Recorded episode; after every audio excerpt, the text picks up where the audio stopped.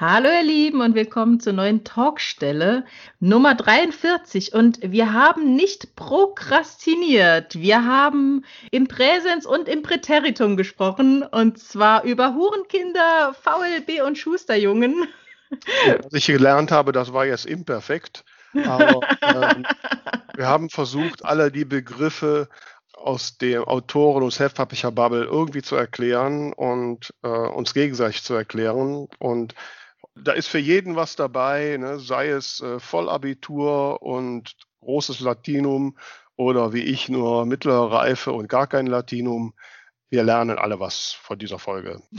Viel Spaß und macht euch schöne Notizen.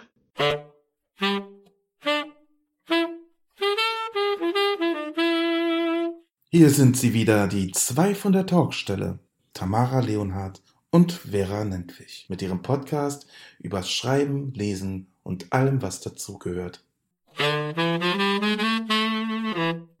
Ja, Hallöchen, liebe Tamara. Wie geht es dir heute so? Hallo.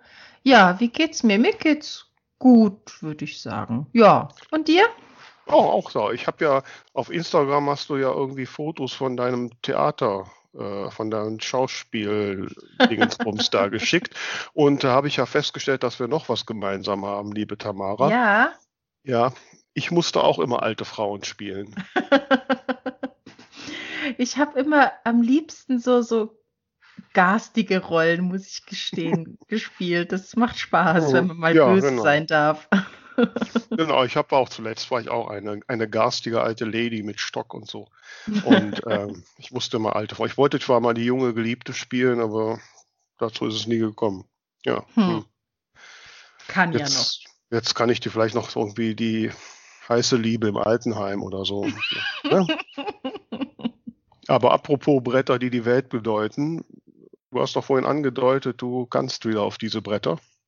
Ja, äh, sogar schon in dreieinhalb Wochen habe ich äh, zusammen mit meiner Kollegin, der äh, Diana P. Lavender, eine Lesung hier im Saarland. Mhm. Und zwar im Rahmen des Spiesen-Elversberger Leseherbst. Äh, das ist am 5. November und ja, also es ist abendfüllendes Programm und ich bin schon fleißig am Vorbereiten, was ich da alles machen werde, weil ja, will halt nicht nur da sitzen und vorlesen, sondern so ein bisschen Unterhaltung und so. Mhm. Also bin immer sehr gespannt, wie das wird. Aber du sag mir den Namen nochmal, den fand ich so. Wie heißt das? Also die Veranstaltung ist der Leseherbst, das gibt es jedes Jahr und der Ort heißt Spiesen-Elversberg. Der Spiesen-Elversberger Leseherbst. Jawohl. Ich meine, wer das aussprechen kann, der ist Literat, oder? ja. ja, so ist das im Saarland. Ja, ne? ja, schön. Ja, freue ich mich. Habe ich mal gespannt. Ne? Wo wir gerade so bei den großen Dingen sind, äh, ihr wisst ja da draußen, wir haben ja jetzt eine neue Rubrik, der Post der Woche, aus dem dann der Post des Monats wird, vielleicht. Und äh, das heißt, wir schauen immer so in die sozialen Netzwerken, was fällt uns da so auf. Und wenn da ein Post ist, ganz egal auf welcher Plattform, der uns ja, anspricht, wo wir sagen, okay, der hat mehr Aufmerksamkeit verdient oder wir finden das toll, dass das jemand postet oder das inspiriert uns oder was auch immer, äh, dann nominieren wir den für den Post des Monats. So jede Woche kann man nominieren. Und ähm, ihr könnt auch, liebe Hörerinnen und Hörer, wenn ihr was Besonderes in den sozialen Netzwerken findet, was ihr sagt, das muss unbedingt größere Aufmerksamkeit haben, dann schickt es uns und dann schauen wir uns das an und vielleicht nominieren wir auch das. Und am Ende des Monats könnt ihr dann unter den diversen Nominierten abstimmen, wer daraus dann der Post des Monats wird. Genau, und die goldene Talksäule virtuell überreicht bekommt. Genau, die hat äh, Tamara ausgezeichnet designt. ja, schauen wir mal, was diese Woche nominiert ist.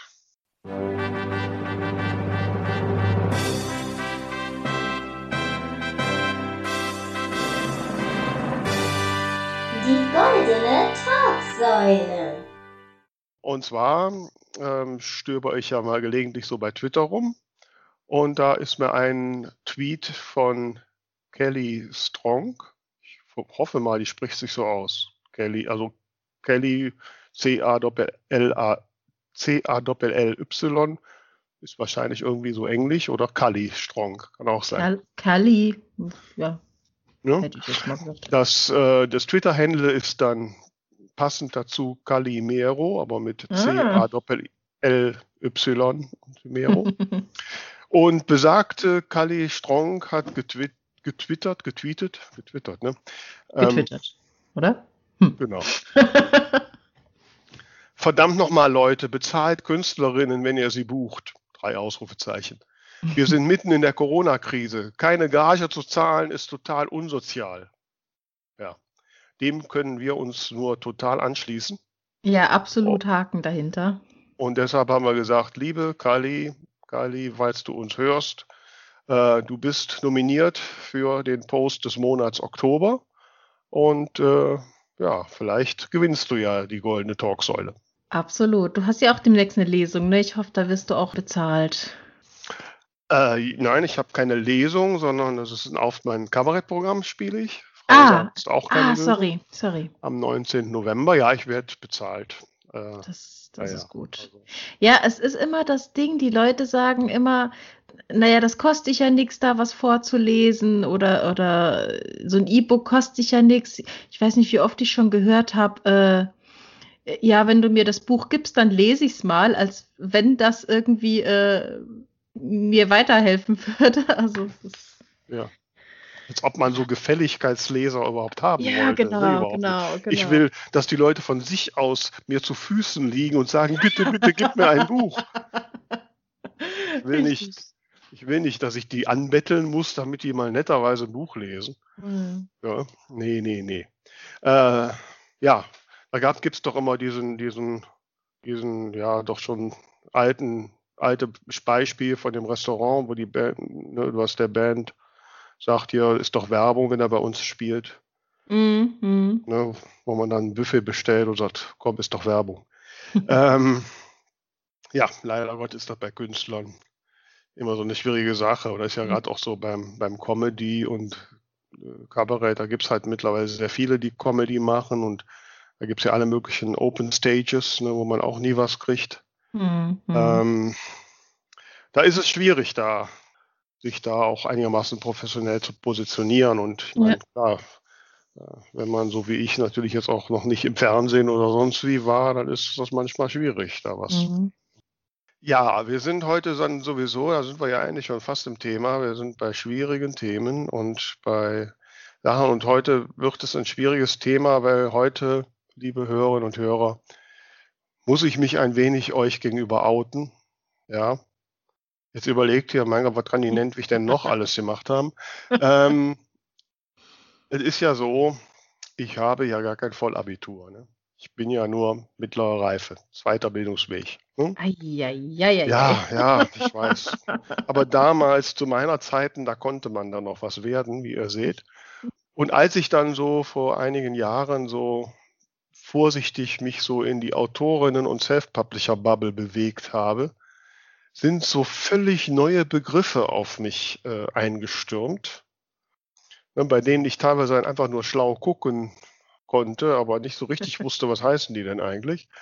Ähm, und ja, mittlerweile wird Gang und Geber immer noch so äh, ja, ist das so ein bisschen so eine, gibt es so einen Szenesprech, glaube ich. Ne? So in dieser, in dieser Bubble gibt es bestimmte Begriffe. Und heute haben wir uns vorgenommen, diesen Begriffen mal auf den Grund zu gehen. Was wird da alles? Es gibt zum Teil technische Begriffe, die man verstehen muss, aber auch Wörter, also die ich persönlich vorher nie gehört hatte. Nein, ne? Und wir, wir, sind ja da das Ideale gespannt, Tamara und ich. Ne? Tamara ist ja studierte Germanistin, ne? die hat es ja voll. Hör auf, hör auf. Ich kann und, mich ja nur noch blamieren. ich habe dafür, bin ich ein bisschen IT, das heißt so mit den IT-technischen Begriffen und so, da komme ich ganz gut klar. Ähm, mal sehen, ob ich mich dann auch jetzt blamiere, keine Ahnung. Also haben wir so ein bisschen einen Ausgleich. Und, ich, und, und ein Begriff, der mir da schon, gerade wenn man sich so in dieser Welt, der mir da immer aufgefallen ist und wo ich gedacht habe, verdammt nochmal, dieses Wort habe ich mein ganzes Leben noch nie vorher benutzt, geschweige denn gekannt.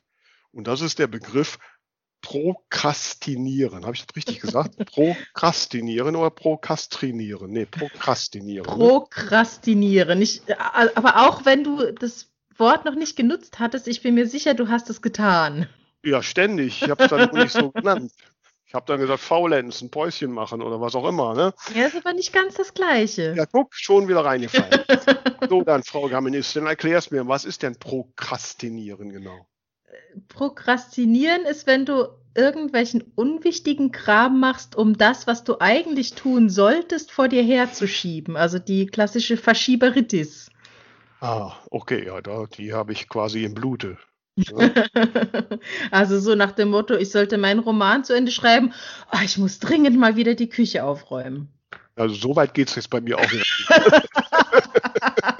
da da kenne ich andere Dinge zum Prokrastinieren. Ne?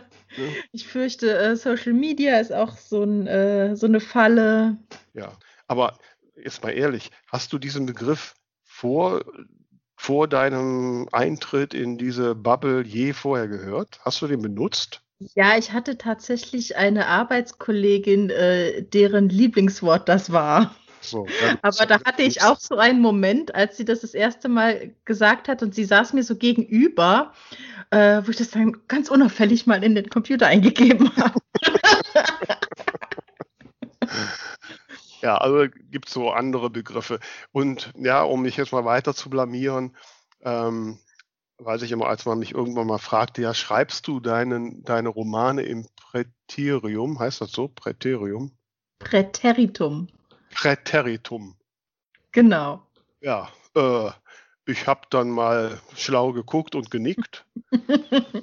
ja, ist ein super Schreibprogramm. ja.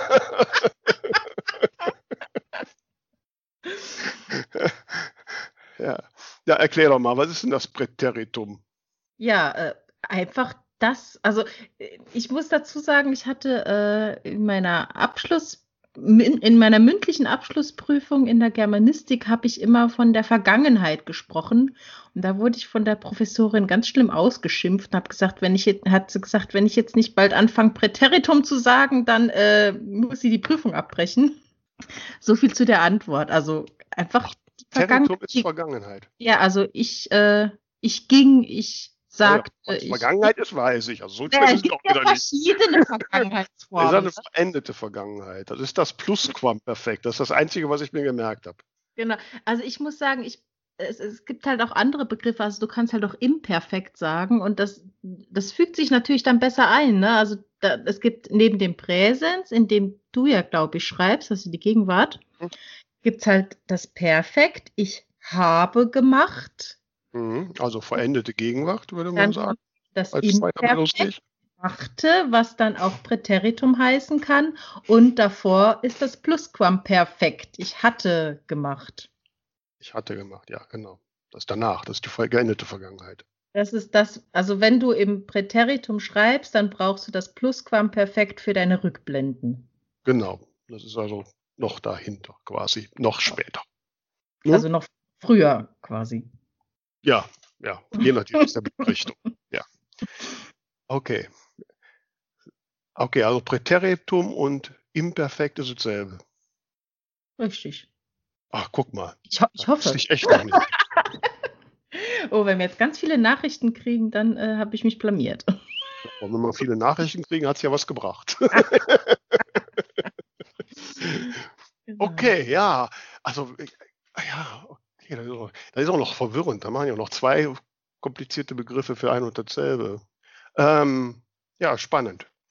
Was gibt es denn sonst noch so? Ne? Sag doch mal hier, gib mal so ein bisschen an. Was gibt es denn sonst noch so für, für Begriffe? Ja, lateinische Begriffe, die da immer vorkommen. Also ich muss ja gestehen, ich habe ja auch nur so, so, ich habe mich ja auch ein bisschen durchgeschummelt. Also ich hatte zum Beispiel nie Latein in der Schule, weil ich nämlich erst Realschule gemacht habe und danach erst aufs Gymnasium gewechselt habe und dann konnte ich das Latein komplett umgehen. Also da bin ich äh, auch nur so, da bin ich nicht so ganz firm mit diesen Okay. ganzen. Da sind wir uns ja doch noch ein bisschen näher. Ne? Mhm. Welche Ja, anderen Begriffe sind denn bei dir denn so aufgestoßen, wenn du da so in die Autoren- und Self-Publisher-Bubble guckst? Na gut, was für mich tatsächlich äh, dann neu war, waren halt diese ganzen, äh, ich weiß gar nicht, wie man das jetzt einordnen muss. Also auch diese ganzen Abkürzungen, die es in Zusammenhang mit äh, Veröffentlichungen gibt, zum Beispiel äh, jetzt Stichwort VLB und äh, äh, na, sag mal schnell, wie es heißt. Ähm, Ich weiß noch nicht, was du meinst. ISBN? Kenn ich. nee, ISBN kannte ich vorher schon. Okay. Nee, nee, da, äh, da, wo wir Geld von kriegen und was wir jetzt abgeben Och. sollen. VG Wort. Auge-Wort, genau. Ja. Ja, da- das waren so Begriffe, mit, da musste ich mich erstmal reinfuchsen. Mhm. Ja, Also auch mit dem VLB, ich, ich muss es immer wieder in meinem Kopf zusammenkriegen, was die tun, genau. Also ich weiß, es heißt ähm, Ver, Verzeichnis lieferbarer Bücher, aber wie die jetzt mit den Buchhandlungen zusammenhängen, ich muss da immer mal wieder äh, drüber nachdenken. ja, also ich nehme das jetzt einfach mal als, äh, als Aufforderung, jetzt hier mal so ein bisschen schlau zu tun. Ne? Ja, bitte. Und äh, ja, das Verzeichnis lieferbarer Bücher hat, hat eine rechtliche Komponente und natürlich ein, ein, ist ein Baustein in der Lieferkette.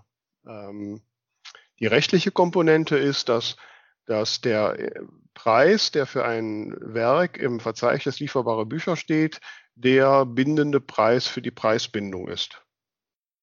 Mhm. Also wir haben ja ein Preis, Buchpreisbindung, das heißt, ähm, ein Buch darf zum gleichen Zeitraum überall das, nur dasselbe kosten. Ne? Und Mhm. es darf auch keine Sonderaktionen geben. Also man darf jetzt nicht, sondern du kaufst dein Buch und dann kriegst du noch eins extra oder du kriegst ein Spielzeug dazu. All solche Ja. Sachen sind nach der Buchpreisbindung nicht erlaubt. Ne? Mhm. weil dadurch ja sich der Preis quasi ja ändern würde. Ne, und äh, so, und da muss es ja irgendeine Maßgabe geben und das ist halt der Preis im VLB, der im VLB drin steht. Ähm, so, der andere Punkt ist, dass ähm, ich sag mal so, in der heilen Buchmarktwelt vor dem Self-Publishing ähm, jedes Buch, das man irgendwie bestellen konnte, halt im VLB drin stand. Und äh, ähm, das quasi so die, die Quelle dessen war, wo die, wo die Leute gesucht haben. Ne? Mhm. So, das ist dann so, es gibt ja im, im Buchhandel, ähm, geht ja vom, vom Verlag im Regelfalle über so einen Zwischenhändler, also ein sogenannter Barsortimenter, zum stationären Buchhandel. Und, ähm, und die Barsortimenter holen sich ihre Daten zum Teil aus dem VLB. Dann wissen die, äh, also sobald ich ein Buch im VLB eintrage, dann weiß ein Barsortimenter, ah, da ist ein neues Buch von Verlag XY. Und wenn es die interessiert und wir sagen, okay, da habe ich Verkaufschancen, dann Mhm. bestellen die das. Ne? Sofern Mhm. die ein Vertragsverhältnis mit dem Verlag haben. Ja. So, ne? Oder wenn sie halt Interesse daran haben. Ne? Ich meine, wenn das jetzt so ein Bestseller potenzieller ist, dann werden die sich schon bemühen. Ne? Bei unser eins ist das eher so, dass wir uns dann bemühen müssen. Ne? So, also ich habe ja meine Verträge mit, mein, mit den Barsortimentern. Ähm, ähm, und da ist es halt so, dass ich, dass die meisten Barsortimenter, also das einige Barsortimenter, Umbreit zum Beispiel, da muss ich mein Buch nicht extra mail melden, sondern sobald ich das Werk im VLB eingetragen habe, weiß Umbreit das und wenn sie nett sind, bestellen sie am nächsten Tag. Mhm. Ne? Bei, äh, den, bei Libri und KNV, das sind ja die anderen beiden, da ist es so, dass ich mein Buch im VLB eintrage und dann kann man in dem VLB kann man gibt es so eine Exportfunktion, da kann man sich den Datensatz exportieren und den muss ich dann bei den Barsortimentern ähm, hochladen. So, das heißt, das VLB oder dieses technische Tool ähm, hat auch ein definiertes Format, in dem Buchdaten geliefert werden. Und ähm, so, das, das setzt auch dafür den Standard. Mhm. So, und das heißt, mit den Daten kann ich dann äh, zu den Systemen gehen von Libri und KNV und die können die dann verarbeiten. Im Übrigen ist es so, sobald ich ein Buch ins VLB eintrage, ist das am nächsten, wird es am nächsten Tag auch schon bei Amazon gelistet. Also Amazon scheint das auch auszulesen. Okay, okay. Wobei ich mich immer frage, was die machen, wenn da jemand bestellt. Ne? Hm. Die werden wahrscheinlich dann irgendjemand, also irgendwie mal ein Mail schicken, hier schicken uns das Buch oder so. Ne? Keine Ahnung. Hm. Also das ist, man kann übrigens alle Einträge im VLB kann man nachgucken, einfach unter buchhandel.de. Ja, Das da gucke ich immer, ob es einen Titel schon gibt, wenn ich Genau. eine Titelidee habe. Genau. Genau, da sind alle irgendwie, äh, ja, mittlerweile ja leider nicht mehr alle wirklich lieferbaren Bücher drin, ne, Hm, aber hm. die meisten, weil vieles, was halt über Amazon läuft, äh, ja nicht im VLB drin steht. Hm. Und es gibt mittlerweile auch, auch den ein oder anderen äh, Dienstleister bei Tradition, meine ich, dass die auch nicht mehr unbedingt äh, die Bücher ins VLB eintragen. Okay. Da gibt es aber dann keinen Ärger oder so. Nö, nee, also es, das der VLB äh, wird ja auch wird ja gemacht vom MVB, von der Firma, mit der mit der der Self-Publisher Verband ja zusammen auch den deutschen Self-Publishing Preis rausgibt. Mhm. Die behaupten immer, dass der Buchhandel, wenn er ein Buch sucht, im VLB nachgucken würde. Mhm. Nach meiner praktischen Erfahrung ist es aber nicht so, weil ähm, die Buchhändler, wenn die den vollen Zugriff haben wollen, müssten die für den Zugang bezahlen. Das sparen sich viele. Und die gucken im Regelfalle einfach nur in die Listings ihrer Barsortimenter. Okay. Ne? Weil alles, was da nicht drin steht, ist für die sowieso schwer zu bestellen. Ja, ja. Deswegen machen das nicht so viel. Es passiert schon mal. Es gibt auch einen, einen speziellen Service. Also wenn jemand ein Buch im VLB findet dann, und er, dass dieses Buch ist jetzt nicht bei seinem eigenen Distributor oder Barsortimenter gelistet, dann kann man da auch klicken und eine Bestellung anfordern. Das passiert mal ganz selten. Dann kriegt man halt eine E-Mail, so eine automatisch generierte mit den Daten und dann muss man halt direkt mit dem Buchhändler irgendwas machen. Ne? Mhm. Okay. Aber da, da das für die Buchhändler ein relativ kompliziertes Verfahren ist, weil die müssen das extra in irgendeiner Form in ihren Systemen da verwalten. Und im Regelfalle sind die mit ihren Barsortimentern so eng verbunden, dass zum Teil die EDV-Systeme perfekt zusammenpassen. Ja, dann haben die keinen Bock, sich diesen komplizierten Umweg zu machen. Mhm. Also gibt es, ja, wahrscheinlich gucken ein paar ähm, ähm, Buchhändler noch irgendwann mal ins VLB, aber ähm, wenn man wirklich beim Buchhandel präsent sein will, dann muss man eigentlich in, in den Listing der Barsortimente auftauchen. Okay. Ganz schön kompliziert. Gut, dass ich mir das beim Schneiden nochmal anhören muss. Ist jetzt gar nicht so kompliziert. Ach, Das ist einfach ein ja. Verzeichnis, wo alles drinsteht und wo sie Ja, alle ja, drauf aber wer, ne? ja, wie die jetzt dann, ja. Also was so ein bisschen unpre also man kann ja selbst, also ich bin ja auch, habe meinen eigenen Account beim VLB, ne, wo ich auch zu bezahlen, wo ich bezahlen muss, äh, kann man ja machen. Und ähm, das kostet abhängig vom, vom Pflegestatus der Daten bezahlt man, ne? weil die hatten wohl früher mal das Problem, dass da viele Verlage irgendwie nur den Titel reingeschrieben haben und den Autor und sonst nichts. Und die wollen halt zumindest mal ein Coverbild haben und auch mal einen Klappentext und so. Ja. So. Und die wollen halt auch immer wissen, ist das Buch noch lieferbar? Mhm. Deswegen muss man je, mindestens jedes Vierteljahr da reingehen und sagen, mein Buch ist noch lieferbar oder eben nicht mehr. Ui, okay. Ne? Und wenn man das nicht macht, dann äh, ist der Pflegestatus nicht mehr so hoch und dann bezahlt man mehr. Oh nein. Ja. Würde ich wahrscheinlich immer bezahlen, weil ich es auch vergesse. Ja, ich habe da, die schicken dann auch mal so Erinnerungen, aber Ah, okay. manchmal kommen die nicht an, dann kommen die im Spamfilter. Ich habe letztes Jahr musste ich dann, das sind 25 Euro im Jahr, die den Unterschied macht. Also ich glaube, der Grundpreis liegt irgendwas bei 60 Euro. Mhm. Ne? Also äh, hängt ein bisschen davon ab, wie viele Bücher man ähm, eingetragen hat. Bei 60 Euro, bei dem Grundpreis kann man, glaube ich, 25 Bücher eintragen und dann ab Mhm. dann pro Buch noch ein paar Euro. Okay. Ähm, aber ich habe ja noch nicht so viele. Mhm. Also ist bei mir der Grundpreis und äh, wie gesagt, dann habe ich wohl irgendwann mal vergessen, den Lieferbarkeitsstatus anzugeben. Deswegen musste ich dann plötzlich 85 Euro zahlen. Ne? Und hat das einen Grund, dass du das selber machst? Ach, Ja, das hat sich so, das war ähm, Überschätzung meiner Möglichkeiten irgendwie. Also ähm, Du hast ja auch eigene ISBN. Das Ja. Gehört wahrscheinlich irgendwie thematisch zusammen, ne? Nicht unbedingt, ja. ne, Also klar, ein Buch, was ein VLB ist, muss ein ISBN haben.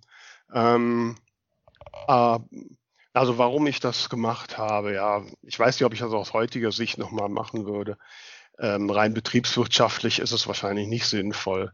Hm. Ähm, so, ich habe es halt damals gemacht, ähm, weil ich weiß nicht, so zum mir erschien es für mich zu teuer, das jetzt über, über so einen Dienstleister zu machen, weil Mhm. ist halt so, die, die größte Zahl der Printbücher verkaufe ich eigentlich selbst auf Lesungen oder so. Okay. Ja. Und ähm, jetzt ist es ja so, wenn man jetzt zur BOD Publi Tradition geht, dann kann man zwar Bücher da für diese Fälle auch kaufen, aber die sind relativ teuer. Also wenn ich jetzt zum Mhm. Beispiel so ein durchschnittliches Biene Hagen Buch mit 250 Seiten, was ich für 9,95 Euro äh, brutto verkaufe, dann, wenn ich das jetzt bei BOD äh, für den Eigenbedarf bestellen würde, müsste ich noch 7 Euro bezahlen. Mhm. So, das heißt, wenn ich das dann selbst verkaufe, dann habe ich noch knappe 3 Euro verdient. Mhm. Hm? So, wenn ich so ein Buch selbst drucken lasse, dann kostet mich ein Buch 2,50 Euro.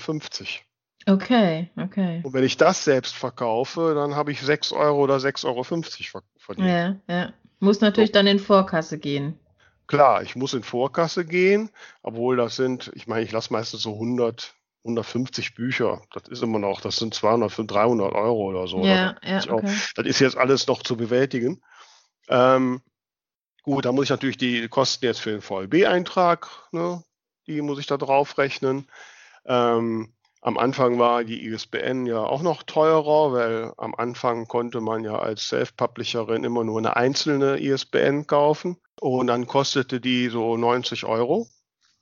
Ja, das ist ja dann schon ein Betrag für so ein Buch. Ja, absolut. Ähm, und durch den Einsatz vom Self-Publisher-Verband unter anderem hat dann der MVB dann vor drei Jahren, glaube ich, war es, ähm, dieselben Möglichkeiten ähm, für Self-Publisher möglich gemacht, die auch Verlage hatten schon. Mhm. Und da kann man dann ISBNs in, in Paketen kaufen. Und äh, ich habe mir jetzt so ein 10er-Paket gekauft, das kostet dann 200 Euro, aber das ist Mhm. durch pro ISBN dann doch schon erheblich billiger. Ja, ja. Man kann auch ein 100er oder ein 1000er Paket kaufen, aber so viele Bücher werde ich wahrscheinlich so schnell nicht schreiben.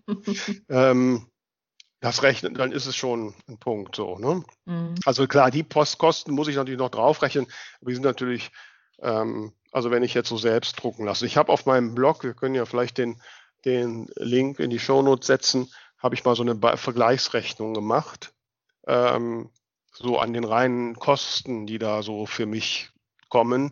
Äh, wenn ich jetzt selbst auch die Bücher verschicke, dann klar, dann brauche ich auch Kartönchen, ich muss das Porto bezahlen und, und, und.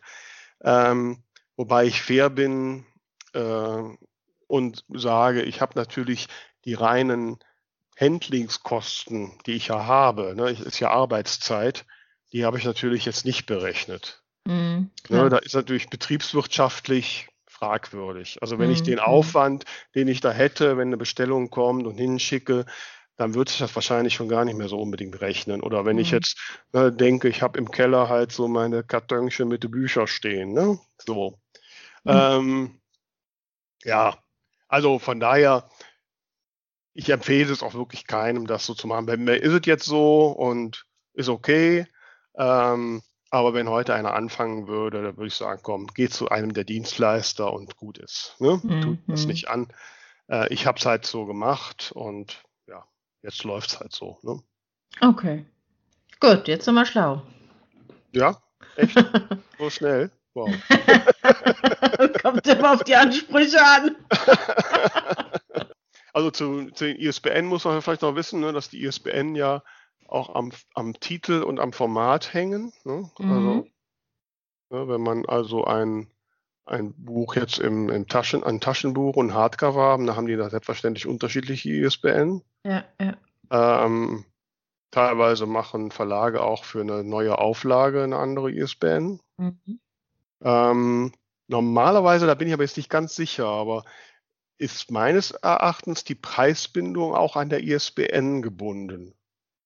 Ne, das heißt, ein andere ISBN ist dann auch ein anderes Buch und könnte auch einen anderen Ja. Preis haben. Ich denke schon.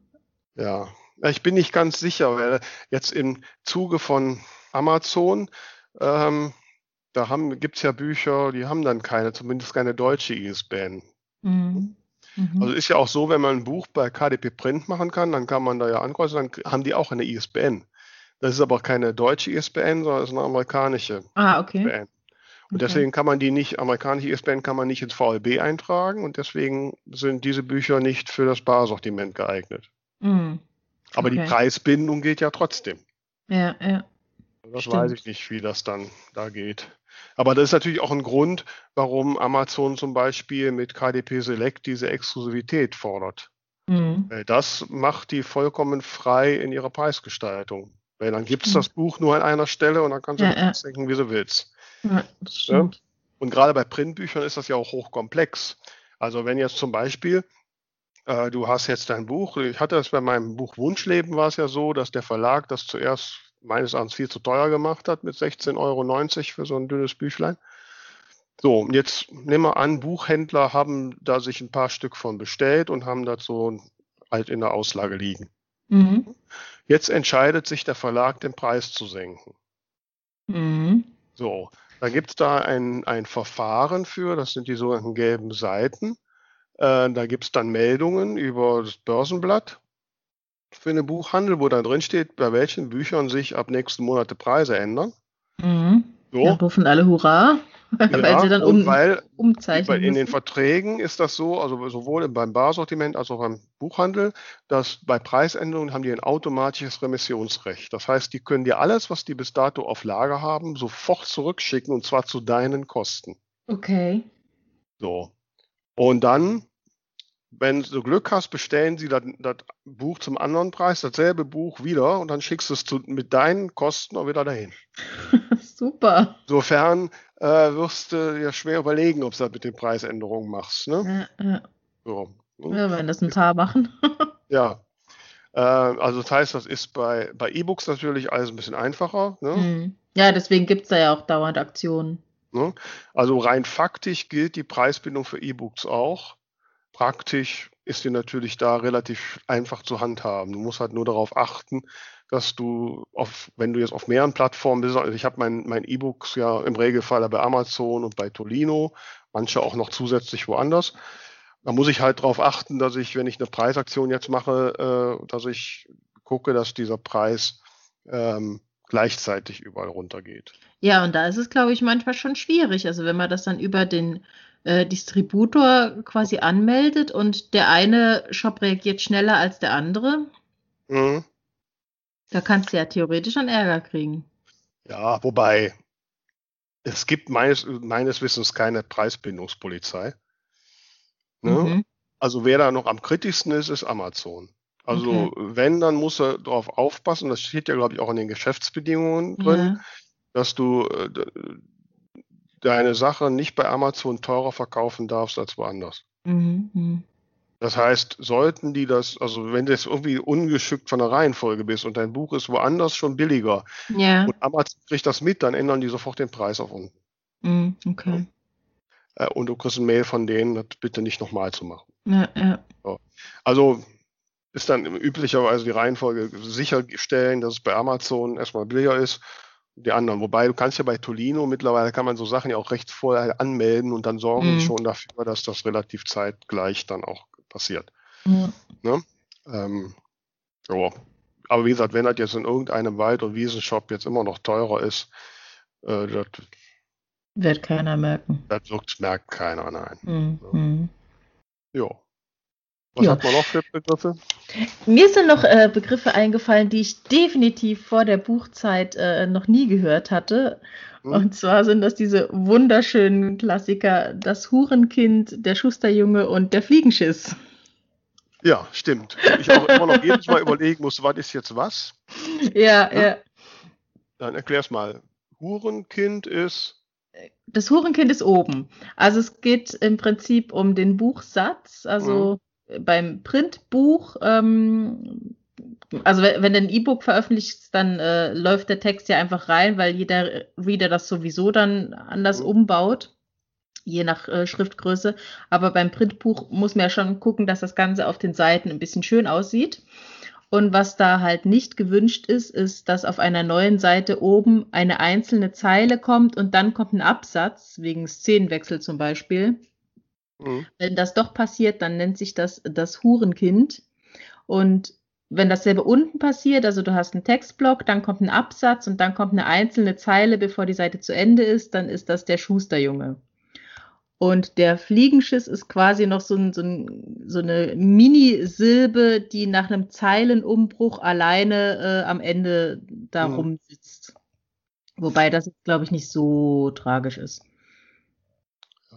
Ja. Wobei ich mich ja immer gefragt habe, ab, ab wann sind denn zwei Zeilen jetzt, wo als Rohrenkind oder Schussstellungen zwei Zeilen sind okay? Oder ab wann ist es eigentlich okay?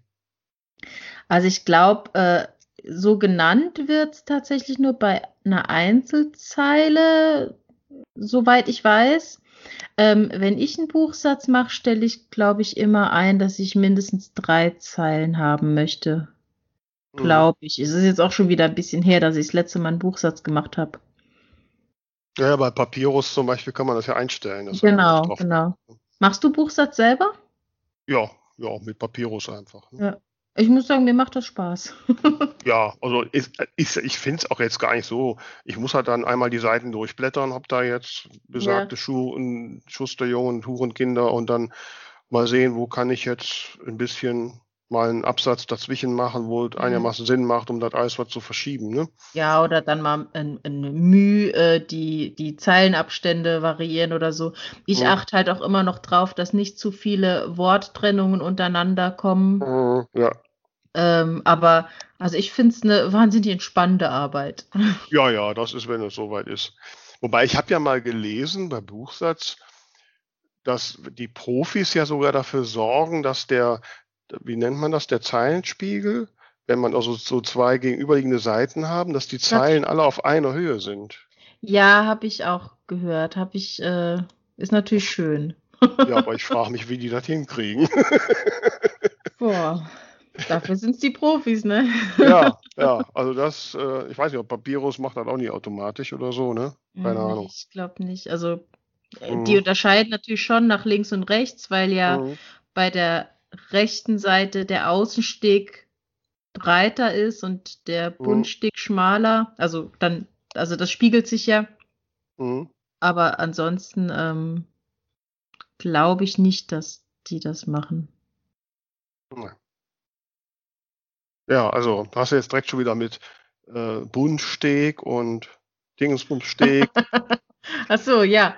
Also du hast im Prinzip auf einer Buchseite hast du den Satzspiegel, das ist im Prinzip der Bereich, wo der Text ist.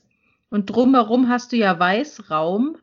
Und das sieht man dann auch immer ganz schön äh, bei, so, bei so teuren Verlagsbüchern hat man da ganz viel Weißraum, weil die halt dann, da darf, darf das Buch auch gerne mal mehr Seiten haben.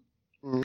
Ähm, hat natürlich einfach den Sinn und Zweck, dass man da blättern kann und das alles ein bisschen luftiger aussieht und der Weißraum quasi da, wo die Seite aufhört, ist der Außensteg und der Weißraum da, wo das Buch in der Mitte zusammengetackert ist, mhm. ist der Buntsteg und dann gibt es halt oben noch den Kopfsteg und unten noch den Fußsteg.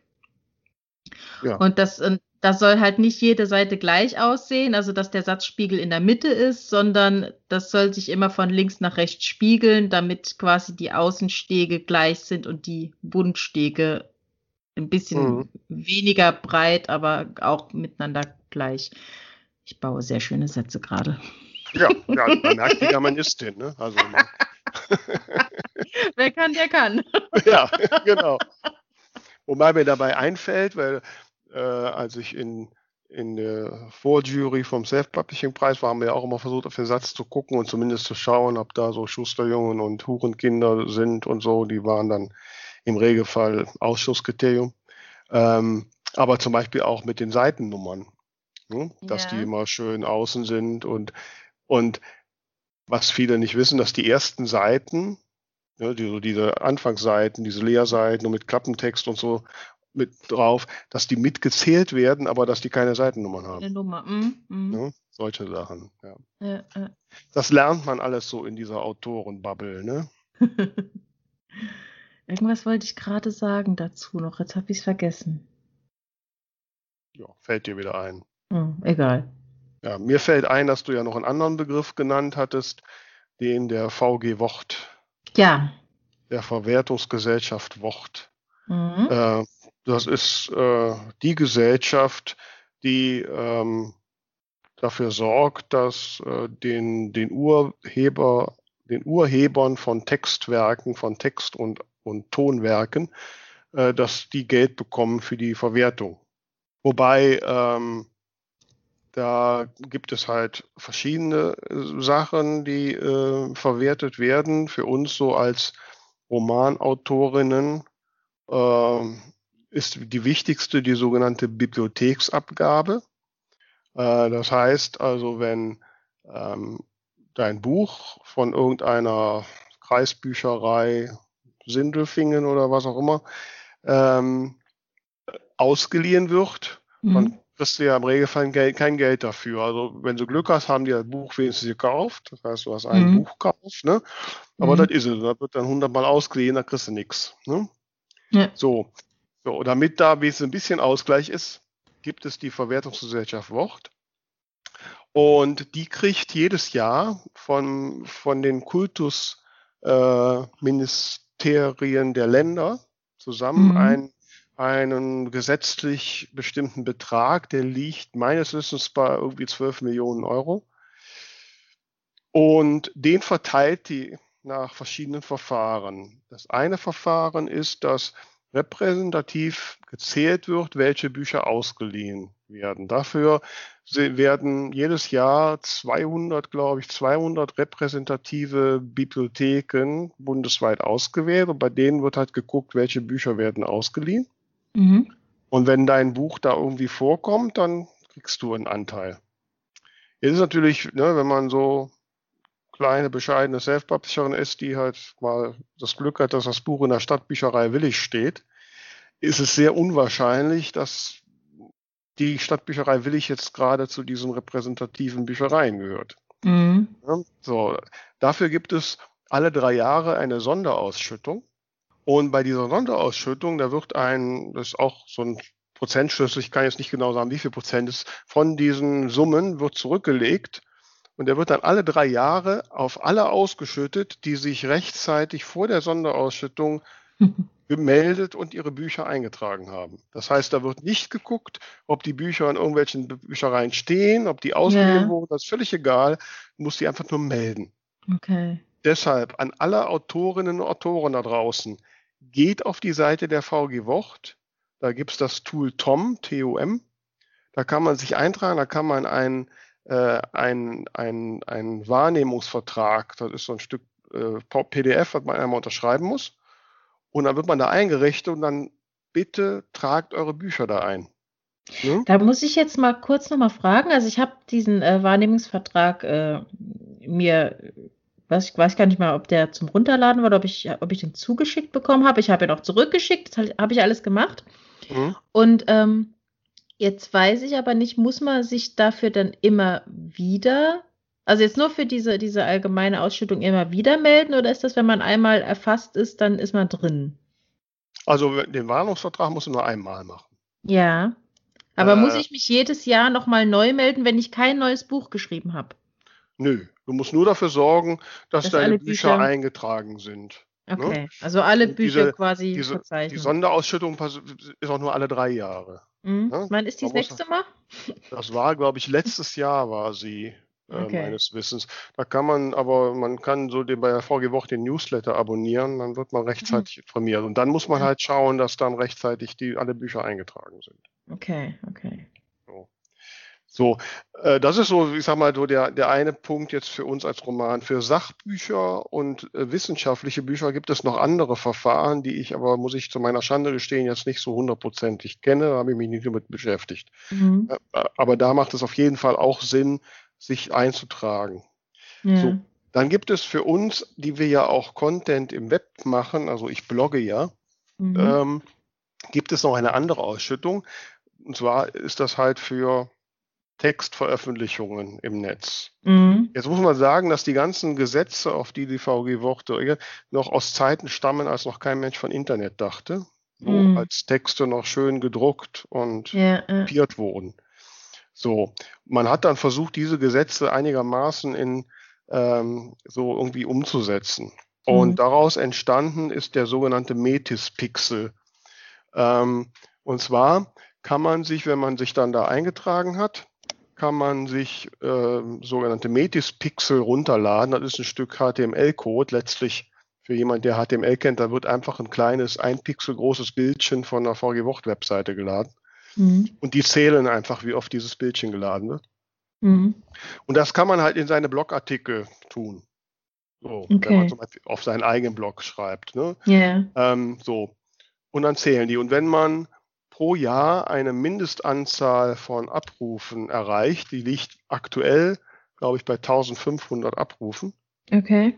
ähm, dann bekommt man halt auch äh, einen Teil äh, der Gelder äh, überwiesen. Ne? Mhm. Wobei das sind dann Gelder, die kommen aus den Gebühren, die, ähm, die zum Beispiel die Hersteller von Speichermedien ähm, entrichten müssen, weil mit jedem USB-Stick, mit jedem Mm. CDs kaufen wir ja nicht mehr so viel, aber ähm, also alle so Speichermedien, da ist ja immer ein kleiner äh, Urheberrechtsbetrag drauf, der geht an die VG Woche Ah, okay. und der wird dann da verteilt. Mhm. So. Und auch da gibt es am Ende des Jahres immer eine Sonderausschüttung. Ne? Ähm, also es macht auf jeden Fall Sinn, auch da ähm, seine Texte und Sachen zu melden. Ähm, so, also ich habe jetzt gerade eben kam was Geld, das waren 25 Euro, das ist jetzt nicht so die Welt, aber haben oder nicht haben. Ne? Ja, klar. Ne? Und so. Und man kann auch manchmal, muss man sehen, wenn man jetzt zum Beispiel Texte auf anderen Plattformen schreibt, ähm, da gibt es Plattformen, die ihre, die Texte sofort auch bei, von sich aus bei der VG Wort melden, ohne dass man dann so ein Metis-Pixel hat. Äh, und dann kann es sein, also ich habe zum Beispiel, zeitlang gab es ja Huffington Post in Deutschland, gibt es ja nicht mehr. Mhm. Äh, da habe ich mal ein paar Artikel gemacht und die haben immer gemeldet. Und da kriegte ich dann einmal irgendwie 80 Euro oder so. Ne? Ja, cool. oder so. Also, äh, also für alle, die jetzt ähm, Blogartikel machen, also die, die müssen eine Mindestzeichenzahl haben. Die ist aber nicht so lang. Also äh, kann man noch mal gucken. Ich glaube 300 Zeichen oder so. Das ist Ja, relativ das ist kurz. ja- Ne? Ähm, dann sich da auf diesem Online-Plattform so Metix-Pixel runterladen, also ein Stück kleines Stück HTML-Code und dann immer da reintun. Ja, kann immer ein paar Euro 50 bringen. Ne? Mhm. Mhm. Cool. Also ich habe auch nachgeguckt, normalerweise ist die VG Wort auch für Audio zuständig, also Hörfunksendungen, Hörspiele und so weiter auch, Okay. aber derzeit noch nicht für Ach Podcasts. ja, verdammt. Ähm, rein technisch gesehen gibt es die Metix Pixel gibt's auch für PDF-Dokumente. Also wenn du zum Beispiel Okay. auf deiner Webseite ein, eine Leseprobe deines Buches zur Verfügung stellst Ah, PDF, okay. dann könntest du auch ein Metix Pixel reintun und wenn die entsprechende, wenn er 1500 Mal abgerufen wird, dann kriegst du auch ein bisschen Geld. Okay, okay, Was derzeit noch nicht geht, sind die E-Book-Formate. Das können sie noch nicht. okay. Da muss ich mich noch mal mit beschäftigen. Weil ich habe ja äh, auf meiner Website, ähm, ich glaube auch als PDF, da müsste ich jetzt tatsächlich mal gucken, habe ich ja zwei kostenlose Kurzgeschichten. Falls das mal jemand sich anschauen möchte unter tamaraleonhard.de. Ja, Ähm, ja mach schnell Metix. Jetzt, jetzt haben wir das Ja, veröffentlicht, da kommen tausende Kriegen wir das bis Abrufe. Freitag hin? ähm, Ja. ja. muss ich mal gucken. Also ich kann nur jedem empfehlen, macht das, einmal den Wahrnehmungsvertrag machen, sich da mal anmelden, dass man einmal diese Hürde genommen hat. Und ich meine, das kostet ja nichts. Ne?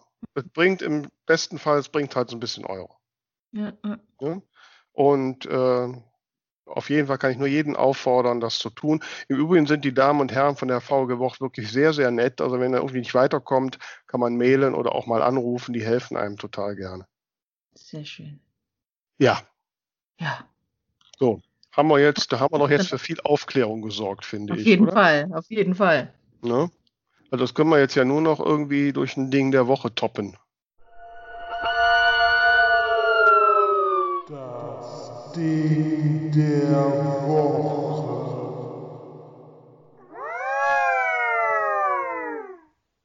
Möchtest du mal ausnahmsweise zuerst? Ich? Ja, ja, kann ich machen, weil ich habe auch, ich glaube, das ist meine Premiere, ne? Für einen Schreibpodcast ist Premiere, dass ich zum ersten Mal ein Ding der Woche habe, wo es sich um Bücher dreht. Oh. Ja. Und zwar ähm, um die Bücher von Nicolas Barrault. Mhm. Ich weiß nicht, ob du den kennst. Ähm, der schreibt, der, hat- das berühmteste Buch ist Das Lächeln der Frauen. Das ist auch verfilmt worden. Ja, das Ja. kenne ich.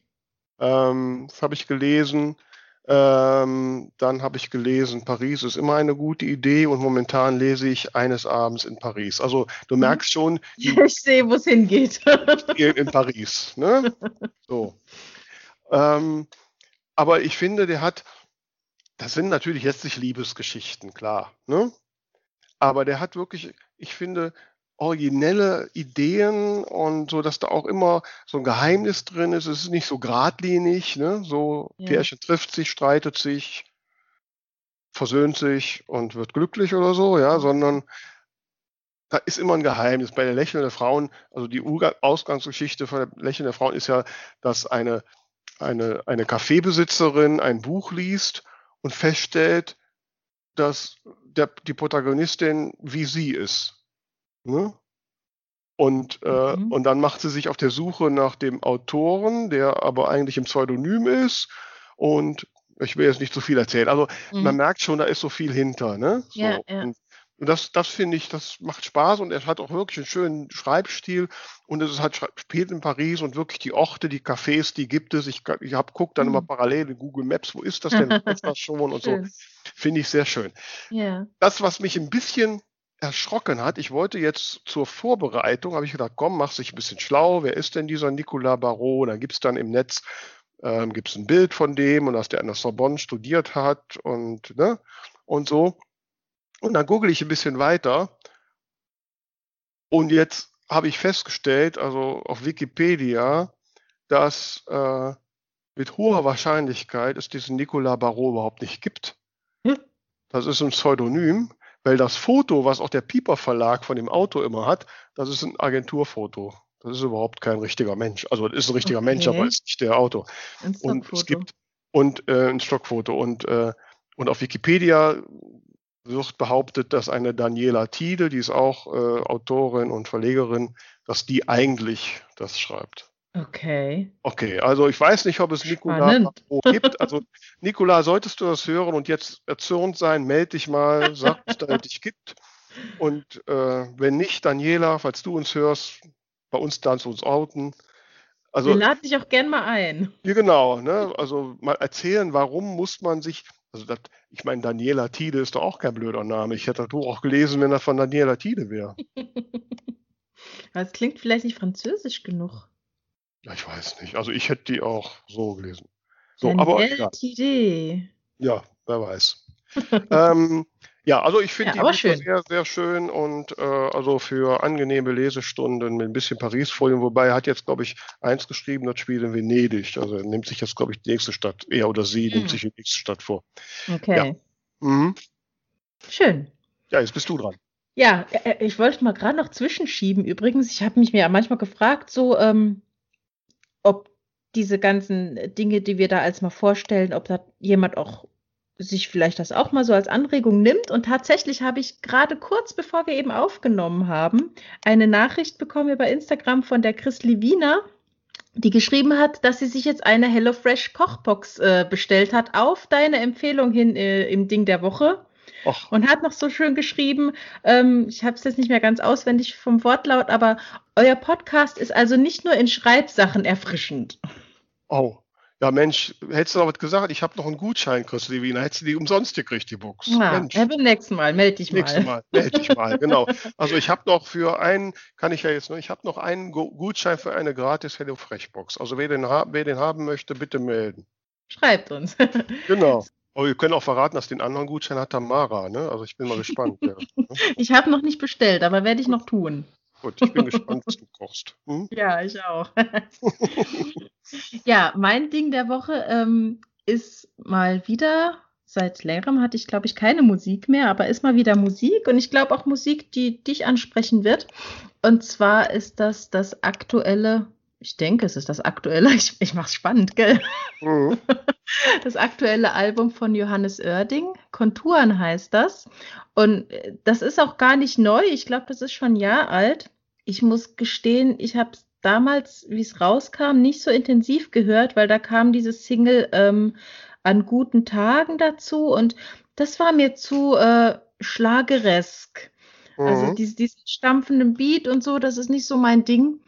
Aber ich bin jetzt letzte Woche nochmal auf das Album gestoßen auf Spotify und da habe ich mich richtig verliebt. Ähm, vor allem in die Texte. Also das hat jetzt für mich auch tatsächlich was äh, aus schriftstellerischer Sicht, weil was ich bei ihm ja total toll finde, ist, ähm, der nimmt sich so eine Welt, also irgendein Thema und hat dann ganz viele so, ähm, so Vergleiche. Also zum Beispiel hat er ja ein Lied, äh, da ist er in die Boxwelt eingetaucht, das heißt K.O.